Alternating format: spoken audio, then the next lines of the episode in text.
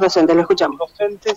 y a las 13 horas con profesionales de la, de la salud. Paralelamente siguen eh, trabajando las empresas y los sindicatos que también tienen paritarias eh, en la provincia. La idea de, de trabajar el lunes también con ellos es poder llegar con una oferta en lo que tiene que ver con lo, con lo salarial y lo que tiene que ver eh, con condiciones de trabajo para, para cada uno de ellos. Así que este era el segundo motivo de la convocatoria. ¿Todos los docentes quedan reintegrados ya su dinero a esta hora o queda algo pendiente para el lunes No. y por eso la postergación también? No, no, está todo, está todo reintegrado, digamos, la, la postergación tiene que ver porque queremos llegar con el mayor avance posible eh, a la posibilidad de hacer, de hacer una oferta salarial.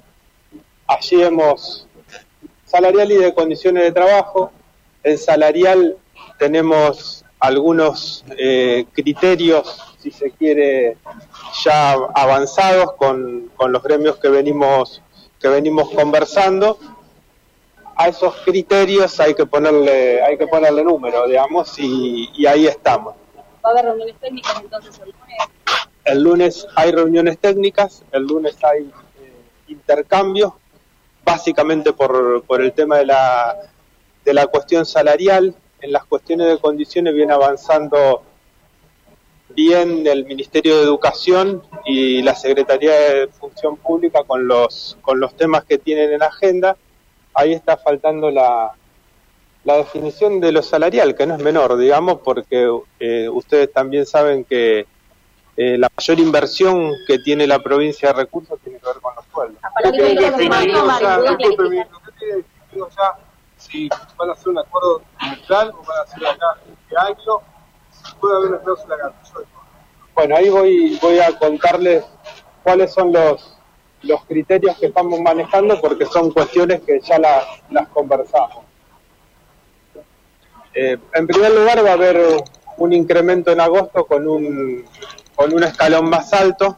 Ese escalón más alto tiene que ver con, con la inflación de, julio y agosto, que es la que vamos a, a comprender allí.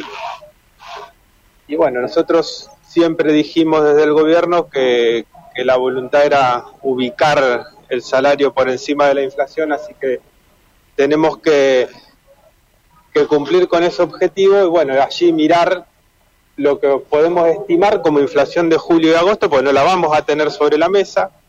Allí va a estar un poco el, intercambio, el ida y vuelta, toman en esos distintos elementos eh, que no son del todo objetivos, digamos, porque algunos tienen que ver con lo que opinan las consultoras y que releva el, Banco Central, otro con apreciaciones de medidas económicas. Bueno, allí tendremos que discutir.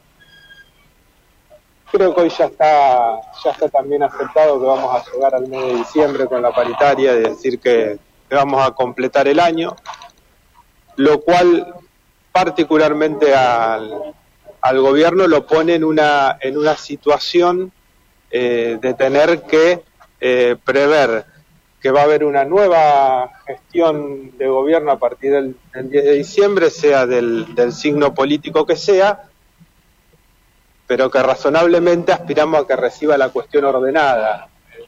Eh, no, no queremos que la administración que venga, reitero, sea del signo político que sea, tenga dificultades para pagar ¿Cómo sueldos garantizan esto? y para pagar aguinaldo. Eso se garantiza justamente por teniendo una discusión razonable con los gremios sobre lo que son las posibilidades que tiene el Estado y los intereses que ellos tienen respecto de los de los incrementos salariales. Pero está claro, bueno, ahí vamos. Y el tercer criterio, el tercer gracias porque me van, me van, a- me van poniendo dinámica. la- y el, el tercer criterio, que ha sido también una solicitud de, lo- de los gremios, tiene que ver con la posibilidad de usar cláusula gatillo o de actualización, que es el mecanismo que cuando uno retoma lo que dijimos recién, de ver cuál es la inflación estimada, digamos, la única garantía que existe de que no se va a perder es justamente teniendo eh, esa cláusula de, de revisión automática o de o cláusula gatillo. Estos serían los tres criterios que están, que están sobre la mesa. Un escalón, un escalón en agosto y luego llegar eh, hasta el mes de diciembre con, con incremento que pueden ser porcentuales, pero que van a tener esa posibilidad de tener la garantía o el, o el gatillo. Y eso es lo que estamos hablando con los grandes. Bueno, eh, yo no voy a adelantar un número. Yo no voy a adelantar un número. Lo que sí, ustedes pueden sacar sus propios cálculos y después informarlo, de mirar lo que es julio y agosto y, y, sumar algo más y ustedes van a estar en condiciones de, decirlo. Yo no lo voy a adelantar porque no lo tenemos acordado con los gremios o, conversado suficientemente para poder estar en condiciones de hacer una propuesta. Y en cuanto a la evolución de los docentes, ¿sí? ¿cuántos docentes estudiar ser sus saberes eh, para esta evolución? A ver, eh, allí hay una situación que, que tiene que ver con, con el impuesto a las ganancias, con esa con esa información del sistema que determinó que no se liquidara bien el impuesto a las ganancias. Eh, voy a decir otra cosa. En alguna oportunidad también se planteó el tema del impuesto a las ganancias. Nosotros dijimos, vamos a revisar y si hay errores vamos a devolver. Y en aquella oportunidad revisamos y no hubo errores y comunicamos que no hubo errores. En esta oportunidad hubo errores, revisamos que hubo errores y devolvimos. Digamos, digo esto me parece que es importante no para presentarlo como un mérito del gobierno, pero sí para llevar eh, tranquilidad y llevar, digamos, a, quienes perciben el, salario docente, que son justamente los docentes, eh, saber que, que se obra de esta, de esta manera y tener esa tranquilidad y esa seguridad, porque eh, no queremos de ninguna manera tener una, una afectación sobre eso. En, esa, eh, en ese cálculo hay más de cinco, entre 5.000 y 6.000 docentes que, que, tuvieron esa afectación con el, con el tema del impuesto a las ganancias y lo que, lo que se termina de subsanar en el día de hoy.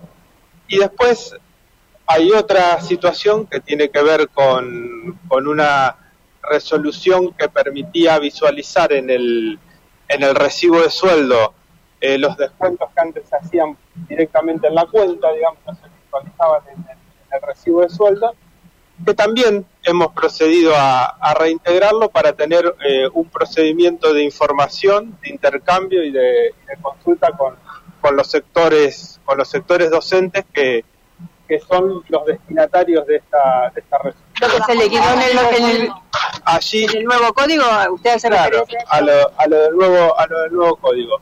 Allí decir eh, que no, no se advierte un error técnico en esto, sino que se, lo que hay allí es una metodología en la cual permite, como decía, visualizar o blanquear ese tipo de, ese tipo de descuentos. Lo que sí faltó ahí, digamos, es tener la, la posibilidad de comunicar, intercambiar eh, y también consultar. Nosotros, la paritaria habitualmente eh, y es lógico que así sea, se la lleva lo que es la atención pública, centralmente la cuestión salarial, ¿no?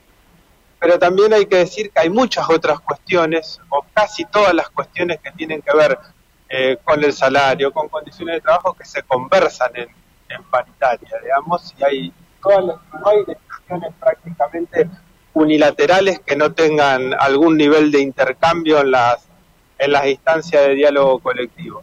Y bueno, con esta resolución eh, faltó eso, digamos, faltó eso y por eso la decisión fue, eh, como faltó esa comunicación, faltó esa previsión, aun cuando legalmente eh, no tengamos un reparo o una incorrección en cuanto a su emisión, si lo que decidimos es ponerlo en esa instancia. por el 890? Esa, esos docentes que estuvieron alcanzados por la resolución eh, bueno, no tengo el número exacto aquí, pero tienen que ser eh, alrededor de 15.000 docentes que eh, sabían también que tenían, porque para graficarlo, esta situación se da porque el sistema no carga las novedades en tiempo real, es decir, una persona que pasa un cargo de director o supervisor, por ejemplo, en determinado mes cobra los dos haberes. Sabe que después hay otro haber que no correspondía porque cobró esas novedades, todos los docentes saben que lo mismo con la licencia o con otras situaciones, que al no poder, al no poder el sistema de liquidación cargarse en tiempo real, muchas veces hay doble percepción. Ellos, digamos, los docentes saben que eso eh, en, algún momento sale de la cuenta, se descuenta, se descuenta de, su propio estado bancario. ¿Y no puede resolución? Hizo esta resolución. Eh, fue ponerlo en el recibo que antes no figuraba. Ese es el, ese es el tema. Al ponerlo en el recibo sin explicación, lo que uno se encuentra es que el recibo dice descuentos varios o descuentos de tal naturaleza y no. Bueno, vamos a ir al proceso de, comunicación, de intercambio y de información para saber que de, lo que se trata es de esto, ya los docentes Ahora, hay un funcionario que salió, ¿no? En medio de esta, en una campaña bueno. habla de picardía también. Hay decisiones políticas que se tomaron sobre quienes tienen responsabilidad política y que ustedes son las que conocen, digamos, y que es la que está facultado el, el, gobernador de la provincia a tomar, digamos, y son las que se tomaron.